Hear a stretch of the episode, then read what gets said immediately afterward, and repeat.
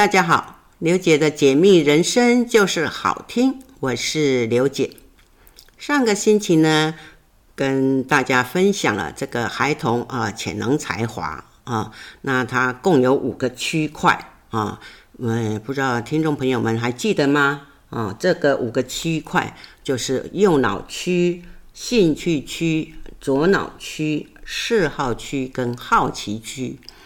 那个每一个呃区块的这个数字啊，都是有它的潜能哈、存在的。那上星期呢，哈、啊、跟大家分享到了这个讲到这个兴趣区啊，数字二哈、现在再跟大家来分享就是兴趣区的这个数字三哈、这三的数字呢哈、是。呃，代表叫做吸收式的哈，它是着重在这个有形的东西哈，它比较会主动喜欢哈。这个吸收式的特质就是代表他的兴趣啦、欲望啦、专长啦、手艺跟语言表达的各种功能，他很容易会把其他各区的特质啊吸收到他的内心世界啊，转变成他自己的兴趣。哈，他会再进化成为他的专长、手艺、技术，而且呢，哈，更可以激发出他强烈的欲望啊，他就会透过语言的频率哈去呈现出来。那这边呢有一个案例哈，就是叫做陈冠洲哈啊，这位陈冠洲先生呢，哈，相信大家应该是对他不陌生啊，他就是一位乐高达人哈。他把这个乐高啊积木哈，呃，是把它就是组叠成这个龙山寺啊，是非常的漂亮哈。其实呢，他从小就是不爱上课，爱画画哈。那每一堂课他就是把它当成美术课哈。那对于这种阅读文字呢，他就是不擅长了哈。所以这等于是他在手艺技术方面是比较杰出的。所以呢，他在某一次的这个机缘下，他接触了这种乐高积木哈，所以呢，他就呃用乐高积木哈去拼凑成庙宇啦哈，或者是中药行哈，呃表示他的哈设计能力是非常的到位哈。所以呢，啊，他就是是用这个哈买了四万块的积木乐高积木去打造出这个台北龙山寺啊。那实际上他只花了三个月的时间，哈，从此他就是啊声名大噪。所以说，当他的数字三，他能够把他的呃这个吸收式的特质去发挥出来，哈，他就可以把它转化为他的手艺，转化为他的技术，哈。那除了他有这种哈吸收式的特质以外呢，实际上他身上呢啊就是有这种呃设计能力的这种潜能才华。好，那再来这个兴趣区的四哈，数字四是属于接收式的哈，就是说别人给他的他就接受啊，他是比较属于被动的哈。那他这个接收式的特质呢哈，是代表着这种啊兴趣啦、欲望、专长、手艺跟语言表达的这种功能呢，它是很容易把其他各区的啊特质哈。接收到内心世界去，转为自己的兴趣，哈，再呃激发出他的欲望，哈，跟透过语言去啊表达出来，啊，跟前面的吸收式是不一样的，哈，前面的吸收式是主动的，哈，呃，这个数字四这是被动的，哈，就是别人给他的，他会去接受，哈。那这边代表性的呃人案例呢，哈，就是知名服装设计师哈吴季刚哈，他是曾经跟啊美国第一夫人啊蜜雪儿哈去设计他的诶总统就职晚宴哈的礼服哈，所以他也是一夜成名哈。实际上，他呢，从他五岁开始的时候呢，啊，父母就给他开始学啊美学的东西啊，譬如说素描啦、雕塑啦，所以这个爸爸妈妈就是非常支持他啊，而且是培养他做他喜欢的事情啊，这个很重要哈。不能就是说哦，五岁的时候，哎，看他画画画的不像样啊，或者教雕塑乱七八糟的，就觉得他没本事哈，没专长之类的哈。所以呢，而且从小因为他喜欢美的东西，所以一开始他就知道他自己是会走上这种设计师的这条路。所以，因为他从小到大，他就是喜欢漂亮的东西哈，不管是艺术品啦、衣服啦、建筑啦哈。也是，就是喜欢漂亮的东西哈啊，譬如说他的水饺，他也是喜欢把它包得漂漂亮亮的哈，不好看的他反而就是不会去吃哈，所以他这个嗯兴趣区的数字四哈啊，就是代表他是属于接收式的哈，接收美的事物呢。实际上呢，他身上呢，他还有两组的哈这种。呃，才华潜能哈，所以呢，对他来讲呢，呃，是非常的适合当设计师的路哈，因为呢，他这个两组的这个潜能才华啊，啊，他是有经商的哈，经营才华，而且他是有捕捉能力的潜能特质哈，所以他是刚好他是可以发挥了哈。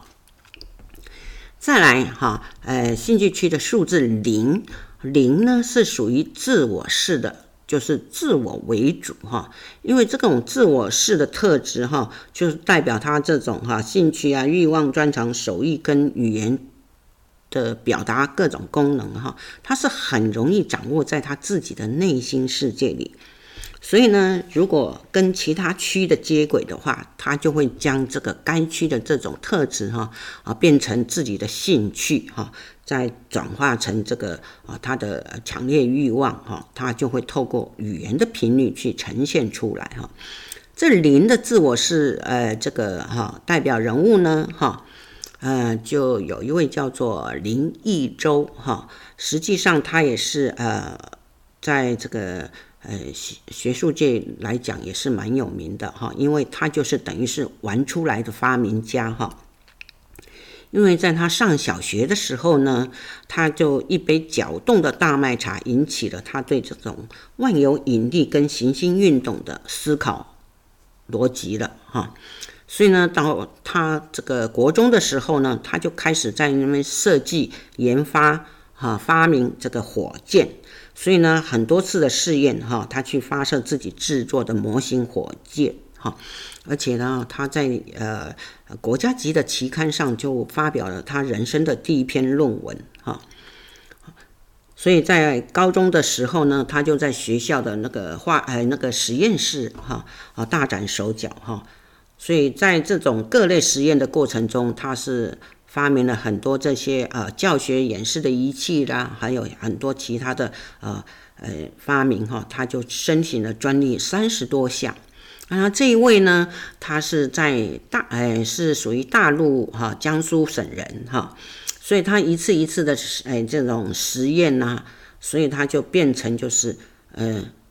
越玩越有兴趣，哈，所以他就一直的去做了，哈，所以他是属于一个发明家，啊，这个就是呃自我式的哈兴趣区自我式的特质哈，因为只要他有兴趣的，他就是一直在哈，哎玩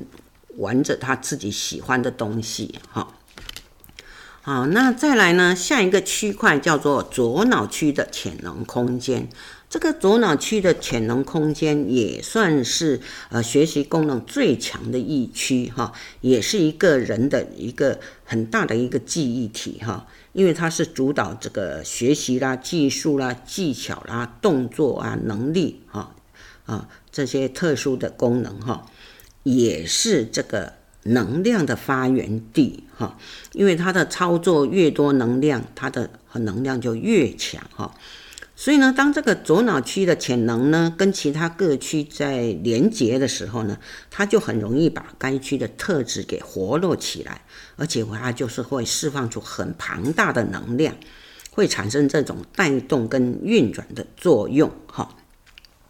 那有个案例呢，叫做林泽宇，哈，他呢，他是从小呢就是爱组装这个电子设备，哈。那在父母的支持的时候呢，他就把这种网络哈当教科书啊，不懂的就上网去哈探探讨哈询问哈，他一步一步的，就是在他的脑中去落实他的构想哈。所以呢，他就是耗费了四年哈，就可以做出这种远端遥控的叫做无人电动轮椅。那当然呢，他的背景是因为跟他的爸爸有点关系哈，因为爸爸是做这种监控设备的，所以对这种呃电子方面啊，他可能就是有继承到爸爸的这种哈基因哈。那实际上呢，他呢身上其实他有呃。三种的这种哈潜能特质哈，就是有设计能力，有特殊的才华，而且他有说服的频率哈，所以呢，他呃爸爸能够就是呃支持他哈，让他就是哈呃边做边学哈，所以这个是父母是哈一定要陪在身边哈，了解哈嗯这个小朋友的潜能特质哈，让他发挥出来哈。那左脑区一样哈，也有五个数字哈。第一个数字一哈，一呢啊叫做持续型的哈，就是说呢，它要有模式，它就可以持续的呃学习哈。那左脑区这种持续型的特质呢哈，代表它学习的功能哈是要靠着长时间的累积哈，就是不断的重复的演练才会产生效果哈。那尤其是在这种哈读书啦、知识啊、技巧、记忆能力上，都是要用时间跟耐心来培养哈。所以呢，当父母呢，你的小朋友身上有这种数字一的时候呢，要了解他，他的学习哈是必须要靠长时间的累积哈，而且要不断重复的演练哈，才会产生效果哦。不要嫌他笨，不要嫌他反应慢哈。所以说，他必须要很努力、很积极哈，而且要有耐力哈，这是他最该具备的条件哈。因为他的记忆体呢，因为左脑是属于记忆体，所以他记忆体是啊慢慢的哈、持续型的哈。那呃，这个案例呢，有一位叫做王府立的哈，其实呢，他是也是这个星级的厨师哈，啊，厨艺了得哈。他一样哈，就是国中时期就是不爱读书哈啊，总是翘课啦、翘家啦哈啊，那就父母到最后没办法，就妥协把他送到这个餐饮学校去就读哈。所以呢，呃，这位王府立呢，他就在这种哈呃料理当中呢找到自己，而且他能能够就是哈呃一直启发自己这种求知欲哈，等于这是。它比较哎，我们常讲的就是大只鸡慢提了啊，所以它就是持续型的话啊，终于就它的潜能就被打开了哈。那再来左脑区的这个数字二，数字二呢是这个是属于强劲型的哈，呃，这个数字二呢是说实在话啊，是有点比较难搞的哈，因为它是有点与众不同哈。那这种强劲型的特质，哈，呃，表示他这个学习功能很强，而且会不断的自我要求提升，哈。那当然呢，就会产生与众不同的效果，哈。尤其是在读书啦、技巧、记忆能力上，他就是要靠着不断挑战的毅力来培养，哈。意思是说，就是必须要努力、积极向上挑战。因为他的记忆体是属于强劲型、强大型的，那这边呢，代表人物啊，就是有一位很有名的啊台大教授叫张文亮啊，实际上他就是嗯，给他取一个名称叫做从教室逃走的天才。这位张文亮教授呢啊，目前来讲他是已经退休了，但是他还是就是说啊，在教会不断的啊传道哈。他就是一位标准的天才型的呃人物哈，但是呢，小时候都是让呃家长啊，让学校误会了哈，因为他小时候五年级的时候，他就是呃放火烧了全班的考卷哈，因为他就是叛逆了哦，比较难搞哈，就是真的是与众不同哈。好，我们休息一下，待会再继续跟大家分享。好。再回到节目中来啊，刚刚讲到这个左脑区这种强劲型的特质哈，呃，讲到这个以前很有名的台大教授哈张文亮先生哈，他就是嗯小时候哈小学时候就做了一个胆大包天的事情，就烧了全班的考卷。那在中学呢，又是被哈学校老师误会，就是呃是属于问题学生哈，所以呢被学校开除了。那他高中就是念夜间部哈，呃当然了，念夜间部就是表示他的呃学习成绩哈并不是很好哈啊，到了大学哈重考哈，才就是勉强的考上哈。但是呢，他在上大学的时候呢，他遇到一个老师啊啊，这个老师就是以前国科会的呃科教组的组长，叫做毛松林教授哈、就是他就是协助他哈，呃帮助他哈，就是。跟他用讨论的方式，哈，哎，无所不谈，哈，并不是一定是课业的。所以这个张文亮教授呢，在他这个大学那段时间呢，嗯，就是经过这个毛松林教授的这种哈帮助之下，哈，就是读了很多的课外书籍，然后到最后他就是整合在一起，哈。所以呢，这个张文亮啊、教授呢，他真的是属于天才型的。但是呢，啊、因为这个以前这个社会是比较封闭型的，所以大家都是啊、认为他是问题学生哈、那个嗯老是制造麻烦了，所以就真的是哈、是比较难搞的哈、但是实际上呢，他是与众不同的啊，只要去呃启发他的潜能才华，就不会被当成问题学生了。再来，左脑区的数字三，这个数字三呢，就是比较缓慢型的特质哈，就是它比较晚开窍哈，就是它，但是呢，它的复制力很强了哈，所以它的手艺就是会一直哈重复的练习哈，等于就是熟能生巧的意思哈，就是代表它的学习功能哈，就是要靠长时间的累积、重复的演练哈，它才会产生效果。那尤其是在读书啦、知识啊、技巧、记忆上，哈，都是要用时间跟耐心来培养，哈。所以呢，一样哈，就是要用心跟积极，哈，这两个条件，哈。因为这个左脑区是属于记忆体啊，那但是它因为它的数字三就是属于缓慢型的啊，就晚开窍型的啊。那在这边呢，有一个代表案例呢，就是有一位叫做赖荣奇啊。他就是十五岁的时候，他的发明作品已经上架到那个亚马逊购物平台去了哈。所以呢，他呃把这个作品实际上呢是他们父子合作的寒假专案哈，寒假作业哈。因为爸爸是看到儿子相当热衷于游戏呢啊，所以就是说啊，既然你这么爱玩游戏，那不如你就自己去做一个游戏哈。所以没想到呢，呃，引起他的兴趣了哈，就这样子哈，延续了好几年了哈，在在在游戏这一区块哈，去去完成他的这个呃呃兴趣哈。那因为这位赖荣奇呢，他就是呃个性就是先做再说的个性，而且他呢喜欢啊、就是说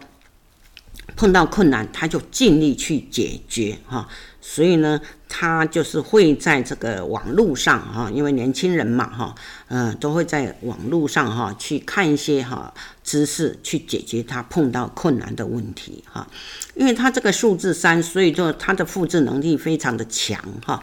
相对的，他身上的这个数字啊，这个潜能特质呢，它是有两组去。连接的，所以它是属于有特殊才华跟特殊能力的哈，这种潜能特质哈。再来，呃，左脑区的数字四，这个数字四呢是属于多元型的特质哈，所以代表它的学习功能就是从多方面去吸收的哈。它是可以同时学习跟培养三四种以上的技艺跟专长哈，所以呢，呃，它一心是可以好几用的哈，不像我们哈一般来讲是一心一用了，一心二用就会分心了啊，什么都学不会哈。但是呢，因为他有这种特质哈，潜能特质，所以呢，诶，通常来讲，他去学习或者呃呃哈培养哈这种三十种技艺哈，有些人会认为就是说啊，可能就学的太多东西啦，可能就不够专精哈。实际上，他因为这个呃数字四呢是属于多元型意识，也就是说有多重能力的特质哈。所以呢，等于是说，他的记忆体是多元性的哈。那相对的，在他这个未来，在这个呃呃进入到社会的时候呢，在组织管理上是会有很大的帮助哈。那这边有一个案例呢，是呃大陆一位这个小朋友哈，当初他十六岁的时候，他就是呃签入哈签约入了 MLB 的小联盟棒球队了哈。所以呢，因为他是从小学六年级他就开始接触到棒球哈，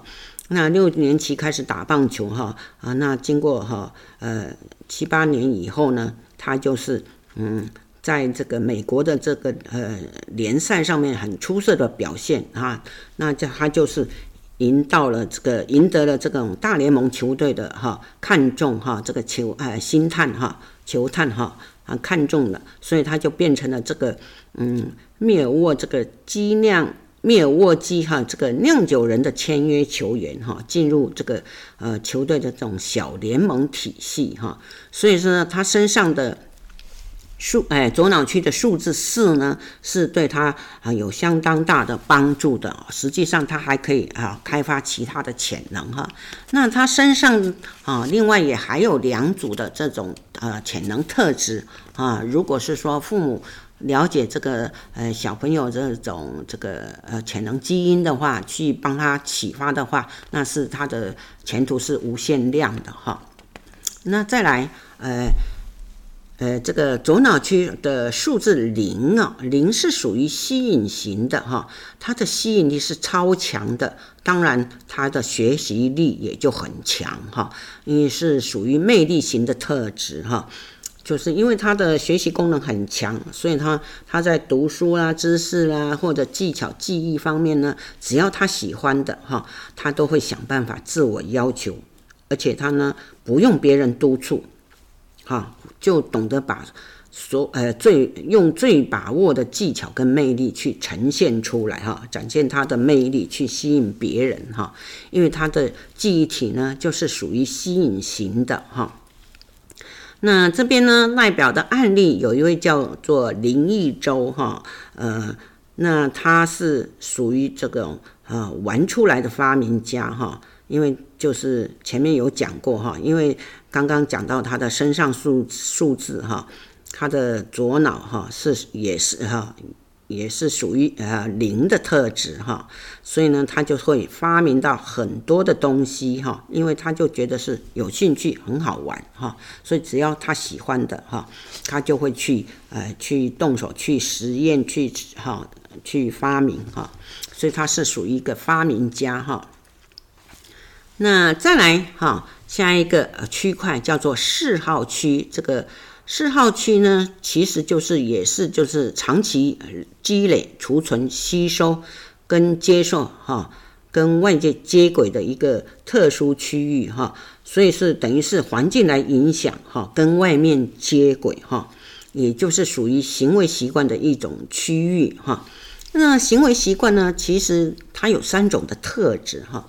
那长期习惯所养成的嗜好特质。好啊，然后接受外在频率的接收特质，还有这第三个就是把这个肢体的特殊功能给呈现出来的表演特质，哈，有这种三种的特质哈。那这个特质案例呢，就是呃以前就是这个网球哈呃选手哈谢淑薇哈，他就是有这种哈特质在哈，因为。他实际上家庭哈经济并不是很富有哈，但是呢，因为他的父亲呢发现到女儿是有很呃这个有网球天赋哈，就算哈无业呢啊这个经济不好也是就是呃培养啊这个女儿哈，把这个爸爸的梦想哈反而放是放在这个女儿身上，所以呢他就是哈很。用心的培养这位女儿哈，所以这个谢淑薇呢，十四岁时候呢，她打球已经是全国第一名了哈。那这个四号区的数字呢，一样也是有五个数字哈。从她的身上哈，呃一哈叫做串联型的特质哈，这是因为四号区是环境来影响的，所以就是她哈。呃，从过去长期累积跟现在的啊、所学的，它是可以接轨串联起来哈，所以呢，不断哎靠靠着这种哈长时间的不断的演练哈，那它就会产生效果出来啊。所以呢，只要是他可以接受的各种频率啦、音律啦、艺术啦、运动之类的哈，那我们做父母的呢，就是要懂得去培养，因为呢，这个习惯呢就会变成嗜好，那嗜好就会变成他的专长，也许就是他的呃生呃这个这辈子就是呃吃饭的技术哈。那有一位这个王星浩哈，这个案例哈，他就是呃游泳健将哈，因为他算是出生在一个游泳世家哈，因为爸爸是呃游泳选手哈，而且也是教练。啊，母亲呢也是一样哈，从事这个跟游泳相关的工作，所以呢，他就是从小接触哈游泳训练哈。那是因为他呃可能身材哈受限于他的身材哈，所以他的成绩其实没有出色哈。一直到就是他这个国三那一年的时候，他在呃游泳的时候拿下了铜牌哈，在国三那一年。所以才开始啊，哎，觉得哈对未来有信心。那他升上高中以后哦，那就长高了哈，身材抽高了哈，那他的成绩也是慢慢有起色。所以呢，他在这个高三那一年，就是啊，在全中运动会里面，就是拿到这个两百公尺的自由式啦、混合式哈，还有一百公尺的蝶式哈金牌，而且是打破了这个大会的记录哈。所以说呢，这个它的串联型一就是说靠着长时间不断的演练，因为诶，毕竟你是运动选手的话，一定就是你要把的技术哈练得哈十分的呃熟练哈，才能够出人头地哈。再来，诶，四号区的数字二哈，数字二这个呢是属于诶扎实型的哈，就是比较硬派，但是呢，啊这个扎实型呢是。跟脚有关系的，所以说呢，当小朋友呢，他的这个潜能特质身上有啊，在这个四号区啊有数字二的时候呢，其实可以建议在这个田径方面可以栽培他哈，因为这个四号区这种数字二是属于扎实型的特质哈，那它就是来自于要根基稳定哈，扎实，而且也是一样要靠长时间不断的演练。啊，它效果就会出来，所以呢，可以接受的频率，譬如说表演啊、艺术啊、运动啊，好这些，哈都好可以培养他养成一种习惯，嗯，因为习惯就变嗜好，嗜好就会变成他的专长，好。那案例呢，有一位庄家龙，哈，他身上啊这个四号区啊有数字二，啊，在他十六岁的时候，啊呢，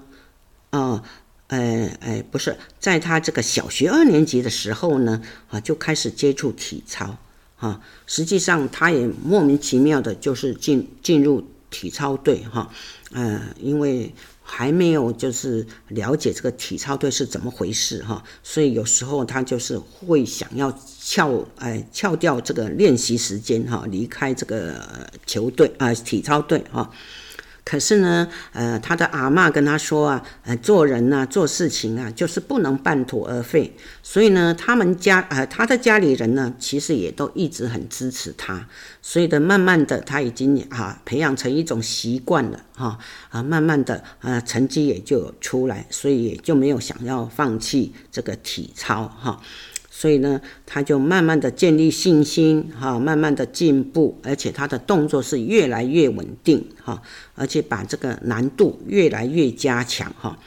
呃，而且他就是把这种专项的双杠跟按马发挥的更大的特色出来，哈。好，我们休息一下，哈，待会再继续跟朋友啊分享。好，再回到节目中来，呃，刚刚呢，呃，讲到这个四号区的数字二是属于扎实型的特质啊。再来呢，呃，数字三啊，四号区的数字三呢是属于累积型的哈，因为这个累积型它等于就是呃往上哈推堆的哈意思哈，这个特质哈，所以等于是啊长期累积下来的爱好跟学习所养成的一种习惯哈，所以呢，他只要他可以接受的各种频率啦、音律啦、艺术、运动之类的哈，这是。去懂得培养习惯，哈啊，那习惯自然就成为嗜好啊，嗜好就会成为专长。嗯，在这边呢，呃，这个案例呢，啊，就是以前我们的前市长哈柯文哲先生，他身上就是有数字三哈，而且他呢是有跟他的右脑去做连接的，所以他相对的，他就是会有这种哈经营才华这个潜能特质出现哈。再来四号区的呃数字四哈，数字四呢是属于这种多重型的特质哈，因为它就是会有很多方向很多种哈，是也是一样哈，就是来自于长期的累积哈跟学习养成的习惯哈，所以呢，只要他是愿意接受哈各种的这个频率啦、音音律啦、艺术之类的或者运动哈，就是。哎，父母就要懂得去培养哈，哈，一样就是习惯会变成嗜好哈。这个有一位案例呢，他在十七岁的时候呢，他叫楚炳杰啊啊，他就是呃这个喜欢这种啊台球哈，所以呢，他是怀着台球梦哈，他就孤身前往上海找了一份这种摆球员的工作哈。而且是没有工资的，他就是啊啊，想要把自己这种嗜好、兴趣哈，呃，发挥哈，所以呢，每天他就是接触到这种台球，所以呢，他就是重复一日复一日的哈，重复相同的工作，而且呢，他是争取每一杆击球的机会，等于就是说，他是把它养成习惯哈，努力淬炼自己的球技哈。所以他在等待，他有一天是可以一飞冲天的。所以他身上的数字四呢，他就是发挥到极点了。所以在诶二零二零年的时候呢，哈，这个台球国际哈大赛呢，全球总决赛哈，他就赢得了冠军，啊，就成了这个镁光灯下这个万众瞩目的焦点哈。所以呢。这个哈，当他知道就是自己有这种特质的时候呢，我们千万哈不要去阻挡他哈。虽然他就是不知道自己的未来如何，但是他啊秉持着这种啊习惯，每天去哈重复的做哈。那再来四号区的零哈，零是属于重复型的特质，一样哈，他也是就是要重复的学习，还有他的固定的爱好。也是哈，才会这个长期累积哈，那可以接受各种的呃音律啊、艺术啊、运动啊，一样父母就知道啊，要去懂得去培养哈这个孩童这种习惯哈。那呃这个前面有讲过哈，就是那个呃十五岁就发明把发明作品哈上架亚马逊的购物平台哈，这个就是因为爸爸呢啊。支持儿子哈，喜欢游戏，所以不会觉得玩游戏是很很不好的一个习惯哈，反而是哎，就是引导他啊，去让他做一个游戏去啊，上到这个购物平台去哈，所以呢，父子俩就是哈，啊，就是一同的这把这个哈呃兴趣哈嗜好发挥出来哈。所以这个父母哈陪同是非常重要的。好，这个呢跟大家分享这些这个孩童这个数字哈各个数字的代表含义哈。实际上哈呃前面大呃基础大家都有学过了哈，就是说如何这个呃把这个身上的五行转换成数字密码哈，就可以看出来他的这种潜能特质，小朋友潜能特质哈。那这种潜能特质呢，实际上这个刚刚讲的都是单一的数字哈。可是单一数字呢，啊，就已经够，就是足够了解它了。但是呢，它还有另外一种潜能的宝藏特质，意思也就是说，每个部位呢，哈，它还可以跟其他部位去做连接哈。所以呢。我们就是要去深入了解，而且就是要知道怎么启发他哈，让他哈呈现出他的哈特殊才华跟才能哈，这才是我们真正哈哎哎这个教养孩童的这个哈意见哈。那刚刚讲到就是说身上的数字有五个数字哈，呃五个区块哈，五个区块，那五个区块每一个区块都有五个数字哈。那这个五个数字去连接呢，啊，就会产生这种哈宝藏哈。那第一个宝藏呢，叫做创意才华。这个创意才华呢，就是等于就是第一个就是右脑区跟那个呃第二区啊，就是那个兴趣区去做串联、做连接的时候，它就是会产生啊变化了哈。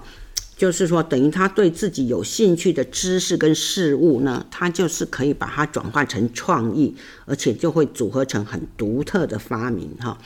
当然呢，如果父母能够把他这种哈创意才华去激发出来哈，那当然就是呃，